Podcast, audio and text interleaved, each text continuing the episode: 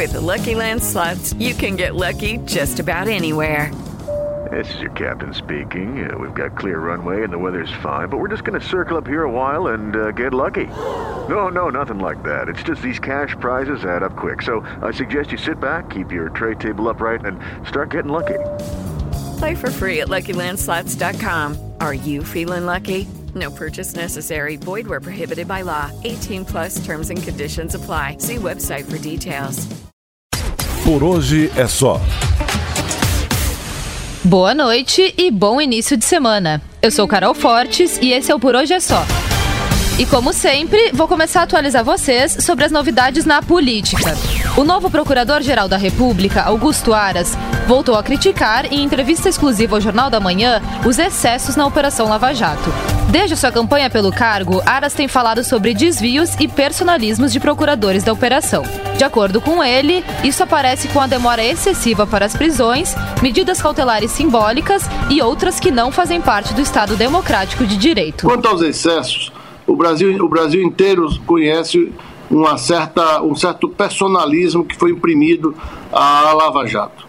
E o personalismo, numa instituição contramajoritária como o Ministério Público, ele esbarra não somente na norma constitucional do princípio da impessoalidade e que veda a promoção pessoal, mas também recomenda que se fale, tanto quanto possível, só nos autos. Quando foi personalizado a operação, Evidentemente que os holofotes, as luzes da ribalta se dirigiram para certos, para certos colegas. E isso pode ter gerado um, pode ter gerado um projeto de poder político que é estranho à figura do Ministério Público Federal. Aras contou também que as supostas mensagens vazadas de procuradores e autoridades da Lava Jato já chegaram ao gabinete do MPF para serem avaliadas. Segundo ele, alguns conteúdos da conhecida como Vaza Jato já foram confirmados por colegas. O material já foi entregue à PGR, já se encontra no gabinete e será avaliado pelo colega que encarregado de cuidar das ações penais originárias no Supremo Tribunal Federal. E dessa forma, nós vamos avaliar o conjunto da, dos elementos fornecidos da Vaza Jato, é, sem esquecer que, de alguma forma, vários colegas já validaram conteúdos, inclusive o, o ex-procurador ex da República, Marcelo Miller, também já o fez ao menos na imprensa. O procurador lembrou que esse é um assunto sensível, que terá repercussões para o direito e para processos onde já existem condenações. No entanto, defendeu que é preciso apreciar os conteúdos, pois eles revelariam um projeto de poder que não pode acontecer dentro do MPF. Quer conferir a entrevista completa? Acesse o nosso site jovempan.com.br. Também falou com a Jovem Pan o deputado Baleia Rossi, que assumiu neste domingo a presidência nacional do MDB. Ele é autor de um dos projetos da reforma tributária que tramita no Congresso Nacional. Baleia Rossi exaltou o projeto e disse que a reforma tributária trará muitas mudanças para a economia brasileira, como aumento do PIB e uma maior geração de empregos. Olha, esse é um tema urgente no Brasil, que, aliás, é, já está em discussão há 30 anos e o Congresso Nacional e o próprio governo federal, não esse, mas todos os demais, não foram capazes de é, aprovar uma reforma tributária. Nós precisamos acabar com essa confusão de impostos no Brasil, essa confusão, essa complexidade do nosso sistema tributário tira a competitividade das nossas empresas, é complexo, está cheio de exceções. Aliás, ontem, quando assumi a presidência nacional do MDB, eu falei especificamente dos compromissos históricos do PMDB, primeiro, com a democracia, com a liberdade de imprensa, com as liberdades individuais, mas que nós temos também como algo caro a justiça social. E não há programa social mais importante do que a geração de emprego. E a reforma tributária aprovada, ela vai repercutir especificamente nessa área criando empregos com sustentabilidade. Baleia Rossi lembrou também que, mesmo longe do governo federal e depois de uma eleição difícil para eleger representantes, o MDB continua sendo um partido forte. Olha, o MDB, ele continua sendo o maior partido do Brasil. Nós tivemos uma eleição do ano passado difícil, onde o MDB diminuiu a sua bancada federal diminuiu a sua bancada no Senado, mas continua sendo a maior bancada no Senado. É o partido que tem o maior número de prefeitos, vice-prefeitos, vereadores e deputados estaduais no Brasil. É uma responsabilidade grande. Nós precisamos fazer diferente, nós precisamos promover mudanças no MDB. E é, foi esse é, é, discurso que acabou unindo o partido. Acho que o PMDB unido, ele é forte e vai se preparar para as eleições do ano que vem. No mundo do entreter, a bancada do Pânico recebeu a queridíssima cantora Luísa Sonza. Entre vários assuntos, Luísa falou sobre como faz para lidar com os haters e disse que não se sente mais especial por ter pessoas falando mal dela na internet. Confere aí um trechinho. Eu acho muito louco esse negócio de, de, da gente, de gente famosa, né? Que a galera fala, ah, mas os haters.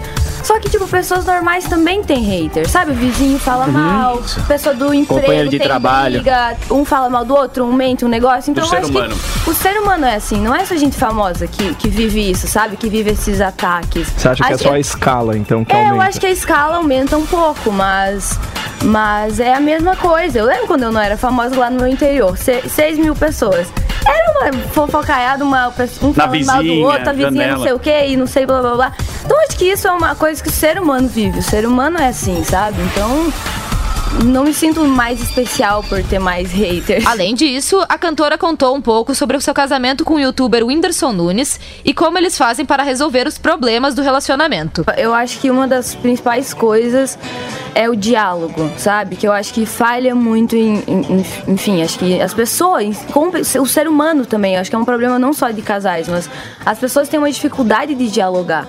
E isso tem em relacionamentos. Eu acho que isso que eu e o Whindersson a gente tem é, que a gente se ama muito e tudo mais, e é porque a gente sempre tem um diálogo antes da, da, vamos dizer, da coisa ficar feia, vamos dizer assim. Uhum, né, da treta Sabe, pegar. Pessoas, a, não tem aquela coisa de, ai, ah, orgulho, não, vou brigar e vou ficar brigada dois dias. A gente nunca dorme sem, sem conversar, sabe? Sem óbvio zerar. que a gente briga, óbvio que a gente tem os nossos desentendimentos, mas a gente tem um diálogo sincero e sem julgamento, sabe? Assim. Luísa também falou sobre como lida com a depressão do marido, contou sobre o início de sua carreira e o que fez quando teve uma foto íntima vazada. Te deixei curioso, né? Então corre lá no nosso site jovempan.com.br e confere tudo o que ela disse. Já no Morning, quem literalmente soltou a voz foi o vencedor do The Voice Brasil, Tony Gordon. Responsável por tornar Michel Teló pentacampeão do programa, Tony foi só elogios ao técnico. No entanto, o cantor relembrou que o companheiro não foi a sua primeira opção quando todas as cadeiras viraram em sua primeira audição. Antes de entrar no programa, eu tinha, eu tinha poucas informações de tudo que estava acontecendo ali. Então, eu, eu confesso e o que eu digo sempre: putz, como é legal ser verdadeiro, como é legal você é, agir de forma muito verdadeira, sem interesse nenhum. Quando eu escolhi a Isa, Claro, uh, tem a coisa da representatividade do, da música negra e de uma série de coisas. E eu somei também com algo que eu já tinha muito de incrível, que eram as referências relacionadas ao produtor musical da Isa, que é o Xande. A única coisa que mudou tudo isso foi o Teló ter virado com 5 segundos. Por isso que eu volto pro Teló. Eu acho que ele, antes de mim, ele, ele apostou mais em mim do que eu mesmo, cara. Gordon também compartilhou que a afinidade com o sertanejo surgiu durante o processo criativo, após a descoberta da maior semelhança entre eles. No momento em que eu escolhi o Teló, depois da, da batalha lá com a Ana, a primeira coisa que a gente fez, a gente desligou de rede, a gente desligou de ritmo, de gênero, a gente se dedicou muito a ganhar o programa. Sim. Sabe? E com muito amor, cara. É incrível o amor do Teló por música. Era a única coisa que a gente tinha em comum: o amor pela música. E treta nos esportes. A revista Veja publicou nesta segunda-feira que a Polícia Civil tem um relatório que aponta repasses de dinheiro feitos pelo PCC ao ex-jogador Cafu. Segundo a publicação, os investigadores suspeitam que o PCC teria comprado um terreno que pertencia a Cafu, localizado em Alphaville, aqui mesmo em São Paulo. Os valores do depósito, no entanto, não foram divulgados. Ainda de acordo com a reportagem, os registros foram encontrados no celular de Décio Gouveia, conhecido como Decinho, braço direito de Marcola e preso no dia 14 de agosto. Cafu ainda não se manifestou sobre o assunto. Vocês já viram que a semana começou com tudo e com certeza vai ser agitada. Então fiquem ligados. Amanhã acaba a análise do grupo de trabalho do pacote anticrime. Depois, fica a cargo do presidente da Câmara, Rodrigo Maia, decidir quando a proposta vai para a votação. E ainda na política, o Congresso Nacional tem sessão marcada para análise do veto ao projeto de lei que muda as regras eleitorais. E tudo isso vocês já sabem que acompanham no nosso site jovempan.com.br. Por hoje é só e até amanhã. Por hoje é só.